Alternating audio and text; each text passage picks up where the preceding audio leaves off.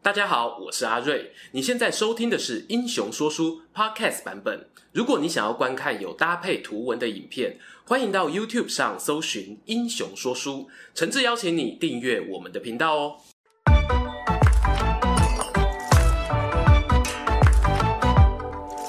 Hello，英雄说书的观众朋友，你们好，我是说书人阿瑞，替大家带来精彩的英雄故事。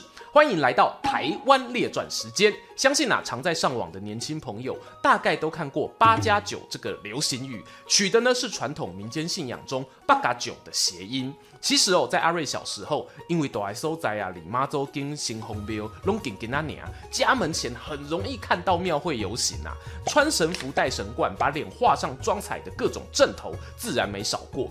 当时呢，家里的长辈哦，都很尊敬这一些扮演神将的人，因为这些人多半平常工作也很繁忙，到了祭典期间还义务性帮忙宗教活动，有一种呢为乡里奉献的公益形象。然而到了现在这个年代啊，你如果被人称呼为八加九，却不一定代表你是个信仰虔诚的信徒，反而呢还会被贴上游手好闲、惹是生非、不良少年等等标签。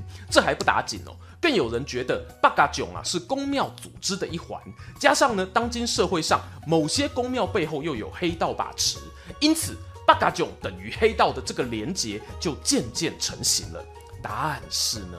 转变过程虽然讲起来只有几句话，究竟为什么会发生这种转变？今天就来给大家说说背后的历史故事吧。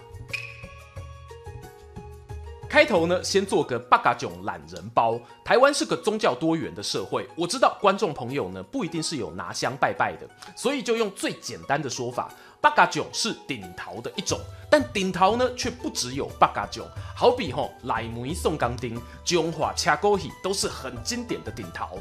而八嘎囧在过去宗教上的意涵是呢，透过脸谱化妆，穿上神衣，由人去扮演天神的驾前将军。这些神将的职责是出巡的时候啊，吓阻四方鬼魅，让他们不敢作乱。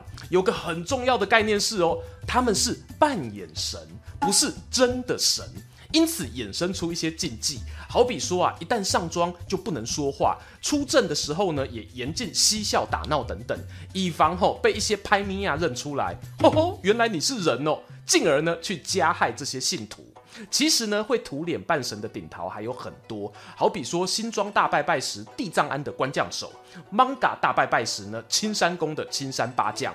只是八嘎囧的名字流传比较广，所以对一些民众来说，看到脸哈画的花花的，就通通都用八嘎囧去称呼了。民俗懒人包啊，说到这里，这集影片呢不是要深入介绍宗教传统，我想说的是呢，八嘎囧会被拿来戒指坏孩子，其实哦是可以拉出一条历史脉络的。你从台湾岛上啊曾经出现的统治者，对于一些潜在犯罪族群的称呼演变，就能一窥端倪。在清领时期呢，最出名的啊，莫过于罗汉脚。噶玛兰听志中呢记载哦，这是一种嫖赌摸窃、械斗数期、无所不为的坏蛋群体。他们没有房子住，没结婚，也不属于士农工商的职业阶层。为什么要叫罗汉咖？常见说法呢有两种，一种哦是说他们衣衫不整，打着赤脚啊走来走去。仿佛呢是庙宇中苦行僧或罗汉的形象。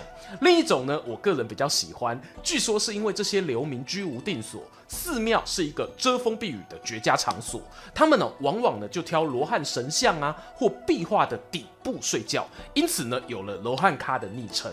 而这样的族群在大城市里啊有数百人，小村庄呢也有数十人，是让统治者很头痛的存在。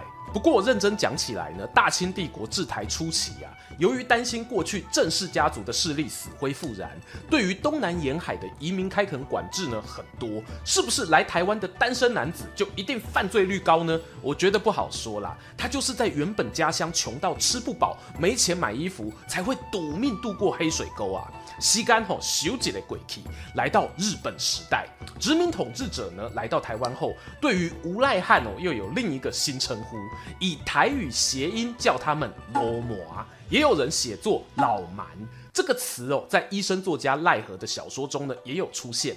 赖和呢是这样形容的：罗摩阿后高兴做什么便做啊，也不愿受别人干涉拘束。在安分守己的人看来呢，虽有扰乱所谓安宁秩序，但快男儿不拘泥于死文字，也是一种快举。奈何呢，当然不是鼓励大家哦去学做罗摩啊，某种程度呢是反映了那个被殖民压迫的苦闷年代，大多数人民呢碍于生计，不敢直接跟警察对抗。反而呢，是有些恶人展现出挑战威权的抵抗精神。这一点在我们拍摄《廖天丁传奇》的影片中啊，也有提到类似状况。值得一提的是呢，日本政府当时对于这些影响治安的人，不只是罗摩一种称呼而已，还有所谓的罗摩囡仔和不良少年。罗摩囡仔好理解啊，顾名思义就是年纪比较轻的罗摩啊。至于不良少年呢，其实在日本也有同样的用词。要说两者之间的微妙差别呢，大概是呢，罗摩比起不良来说，更多了一点反抗权威的特质吧。时间呢继续走，随着二战结束，日本离开，国民政府撤退来台，不良少年的概念呢又经历一番蜕变。相信呢跟阿瑞同辈的人呐、啊，都在学校听教官讲过太保太妹这样的称呼吧。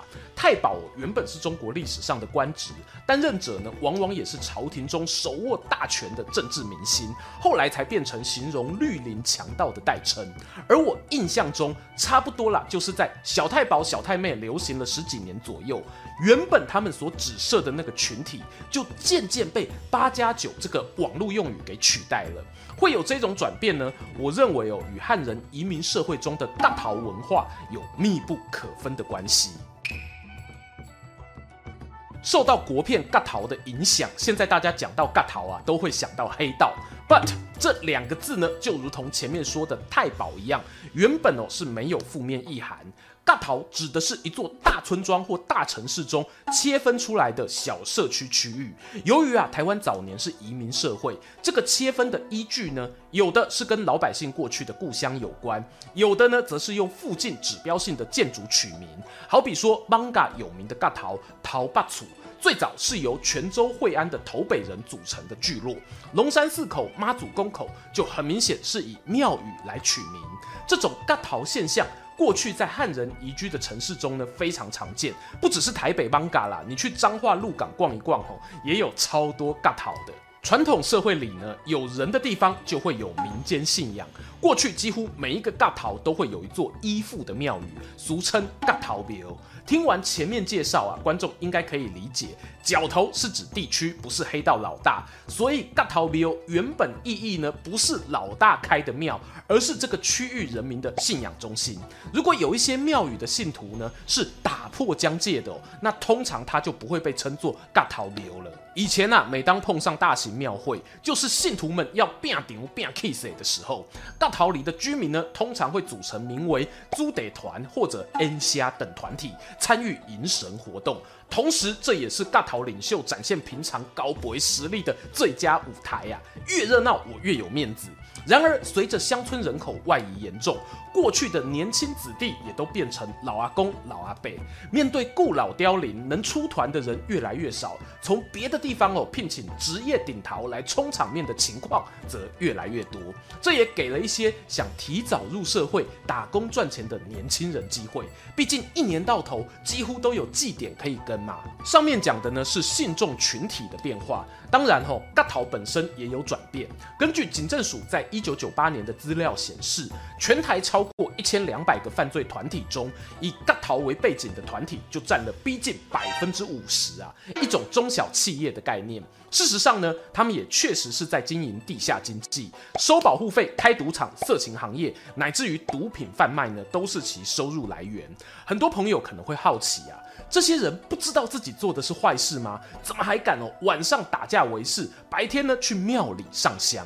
这个疑问啊，不止台湾人有。社会学大师彼得伯格就曾经从宗教社会学的观点提出一个宗教世俗化的观察。他解释这个过程呢，会让社会和文化的某部分摆脱了宗教制度和宗教象征的控制。哎呀，学术用语就是比较难懂啊，我稍微超译一下哦。这是指哦，宗教在多元社会中呢，它不再垄断了道德的话语权，反而啊会进入自由市场，让信徒们自由选择，好比呢被消费的商品，甚至哦会因此成为被世俗利用的对象。没错，前不久呢我们直播才讲过英国王室的加冕典礼啊，把政治宗教相结合，再搭配文化观光呢，这也是某种程度的世俗化。同样的呢，民间信仰当然逃不过这个过程啊。对某些大逃犯罪团体来说，平常从事非法活动赚到的那些钱呢，叫做经济资本。但他们要的不只是如此啊，经济富裕之后，还想要受到大众肯定，怎么办呢？进驻庙宇成为一个非常好的洗白管道，他们会开始运用人脉、影响力和财富参与庙务运行，成为控制寺庙与乡村连结的领导者。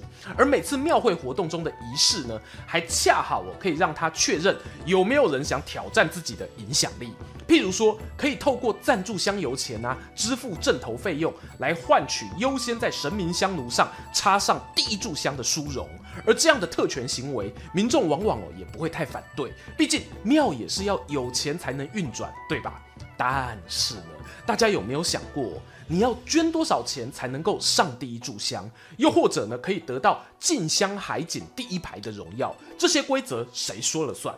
要知道哈，大部分的进香流程、仪式规矩都是庙方的董监事制定的。什么一间庙还有董事会跟董事长哦？我要怎么样才能够加入呢？刺激的来了，容小弟我呢用诚惶诚恐的心，以大甲镇澜宫为例子，说明一下宫庙的组织架构吧。如大家所知道的哦，目前大甲镇澜宫的董事长是我们颜清标标哥，而且一当啊就是二十多年。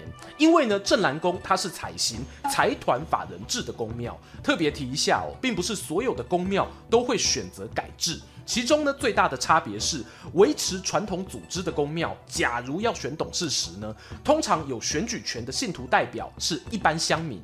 反之，财团法人化后，投票权啊，往往就会落入乡镇村里民意代表或首长手中。换句话说呢，地方派系的政治人物啊，就能牢牢地把妙物运作掌握在手中。